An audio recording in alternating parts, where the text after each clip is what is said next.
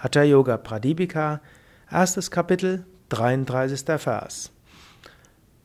Harati sakala roghana sughulmudharadhin abhebhavati chadoshana sanam shrimayuram bahukadashana bhuktam bhasma kuryadashesham janayati jat haragnim jarayet kalakutam Mayurasana, der Pfau, die Asana-Pfau, beseitigt schnell alle Krankheiten der Milz, des Bauches und weitere, und sie ist siegreich bei jeglicher Ungleichgewicht der Doshas.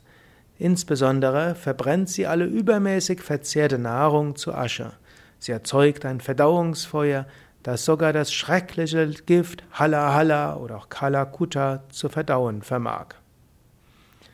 Ja, hier wird es etwas technisch und sehr körperlich. Geht über Majorasana, den Pfau. Ich habe ja das letzte Mal über den Pfau gesprochen. Majorasana, der Pfau, ist eine schwierige Asana, die nur wenige beherrschen. Und ich hatte das als Analogie genommen, dass es gut ist, schwierige Sachen anzugehen und zu probieren. Nicht einfach zu aus Ängsten heraus, dass du das Vollkommene nicht kannst, erst gar nicht anzufangen diese Haltung, etwas anzugehen, auch wenn es schwierig ist, und die Haltung, auch langfristige Sachen zu beginnen und die Bereitschaft, Fehler zu machen, die Bereitschaft, kleine zu scheitern, die Bereitschaft, umzufallen und wieder aufzustehen. Das ist diese Haltung, die vielleicht mit Majorasana gemeint sein kann. Majora ist ja auch der Pfau. Und der Pfau ist majestätisch. Aber der Pfau ist nicht nur majestätisch. Du siehst ihn vielleicht ab und zu mal abgebildet mit dem geschlagenen Rad und er sieht großartig aus. Aber der Pfau muss auch, hat, hat auch mal nicht das Rad geschlagen und er muss sich auch mal verstecken auf Bäumen. So auf ähnliche Weise, äh, wenn gehe schwierige Dinge auch an und habe dabei nicht den zu großen Perfektionismus. Es ist oft der Perfektionismus und das sich selbst unter Druck setzen, was dann zu Burnout führt und zu mangelndem Selbstwertgefühl und Lähmungen. Sei nicht gelähmt, gehe spielerisch an und dann wirst du auch nicht so schnell Krankheiten bekommen. Dann wirst du auch leichter aus Dosha-Ungleichgewichten herauszukommen. Du wirst Verdauungsfeuer bekommen im Sinne von neuem Enthusiasmus, neue Kraft. Gehe Dinge also an mit Enthusiasmus. Gehe es an mit dem Bewusstsein, dass auch, dass du auch kleine Schwierigkeiten überwinden kannst und sogar große Schwierigkeiten. Einfach indem du loslegst. Wir haben bei Yoga Vidya so einen Mitarbeiter, Keshava, der sagt gerne tun, hm, es Dinge angehen, nicht so lange drüber nachdenken, kann ich das, kann ich es nicht, einfach tun und Dinge gehen schief, okay, Hauptsache du bist angegangen.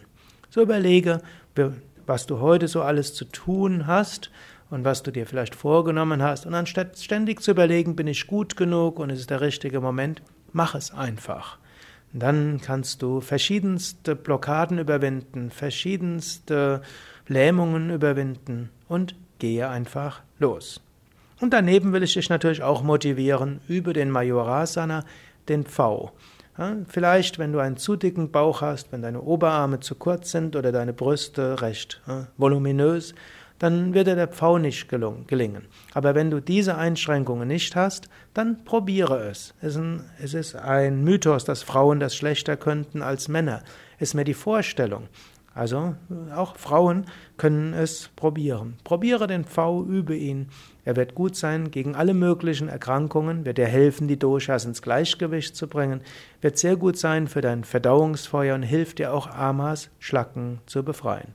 Also nimm diesen Vers in zweierlei Hinsicht als Inspiration. Erstens, gehe schwierige Dinge auch an, aber ohne Druck. Gehe sie spielerisch an und geh davon aus, dass du ein paar Mal probieren musst und lernen wirst aus kleineren äh, Scheitern. Aber dann schrittweise wirst du es können. Und zweitens, übe den V, sofern du es irgendwie hinkriegst. Und sei zufrieden, auch wenn du nur eine Sekunde hältst und wieder runterfällst, auch wenn die Hände und Ellbogen erst nicht zusammen sind, auch wenn du die Beine nicht wirklich heben kannst.